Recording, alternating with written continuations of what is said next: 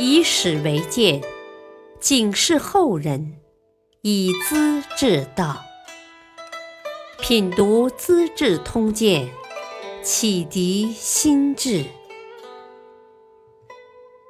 原著司马光，播讲汉乐。第五十三集：汉明帝尊师重道，钟离义建修北宫。光武帝死后，刘庄继位，就是汉明帝。刘庄从小聪明，十二岁时表现的就不同于一般的孩子。一天。陈留郡的官吏向皇帝汇报郡内的田地面积，不小心丢下一张字条。光武帝捡起来一看，字条上说：“颍川郡和弘农郡可以检查，河南郡和南阳郡不可以检查。”没头没脑，不知什么意思。光武帝追问官吏原委，官吏们说。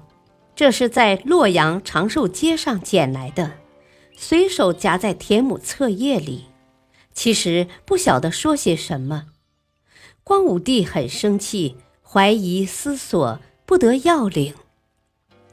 刘庄当时恰好在旁边，就说：“我看是谈开垦荒地的事。”光武帝很奇怪，问他。河南和南阳为什么检查不得呢？儿子笑了，哦，事情很清楚啊。河南是京师，大臣多；南阳是皇帝家乡，贵族多，田地房宅大大超过规定，当然经不起检查呀。光武帝派人调查，果然如此。刘庄的聪明也就可见一斑了。刘庄从小学习儒家经典，跟着桓荣研究尚书，当了皇帝依旧尊重师长。他多次把桓荣请到太常府，让他坐在尊贵的座位上，摆好老师教书的小桌子以及老人用的手杖，然后。带着大臣和桓荣的门生站立两边，再亲自捧上书本，请老师讲授。门生提问时，桓荣站起身来，表示尊重皇帝。明帝连忙制止：“老师在座，大家都是学生，不能对我客气。”桓荣有病，明帝经常派医生出诊。多次登门探视，进入小巷时下车步行，手抱经书，到床边慰问，抚摸着老师的手，泪水直流。这样一来，凡是问候病人的官员，再也不敢乘车直接进到小巷里来了。桓荣死后，明帝穿着丧服，跟在灵柩后面，哭泣尽礼。非常诚恳。明帝的马皇后是马援的女儿，谦虚有礼，人品极好。进宫时封为贵人。她没生孩子，姨姐贾氏生了皇子刘达。明帝请她抚养，告诉她说：“女人未必都要亲生儿子，别人生的也同样。”只要好好教养，马贵人明白这个道理，抚养刘达如同己出。刘达长大了，也很孝顺，母子之间十分亲爱。马贵人做了皇后，更加谦和谨慎，常常穿粗布衣裳，裙子也不加花边。每逢初一十五。嫔妃们来朝拜，远远望见她的衣服，以为是在绸帛上绣出的图案，近了才发现是大布粗纱。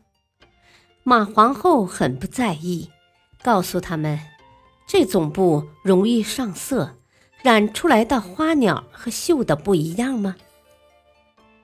马皇后深受世人的尊重爱戴，明帝经常找她商量国事，是一位贤内助。她是中国历史上最有才德的皇后之一。天下太平，四海无事，明帝准备修建北宫，享受一番。恰逢大旱之年，尚书仆射仲离义向明帝上书说。商汤王碰到天旱，曾提出六个问题来反问自己：是否政治搞得太频繁了？百姓的生活是否太痛苦了？皇室也许见得太多了吧？后宫姬妾没有减少吗？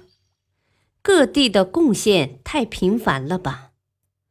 阿谀小人太狂了吧？他斋戒沐浴，剪断头发和指甲，向上苍祈祷，又虔诚又严肃。现在农民遭受大旱，还要服劳役，修建北宫、灌水抗旱的大事不得不扔在一边，如何生活？古代的圣君贤相，不怕自己住得挤，只愁百姓没法活。陛下自以为如何呢？明帝到底聪明，马上回信给尚书。商汤王提出六条，把错误都归咎自己。我明白了，马上停止修建计划，还向大臣们表示歉意。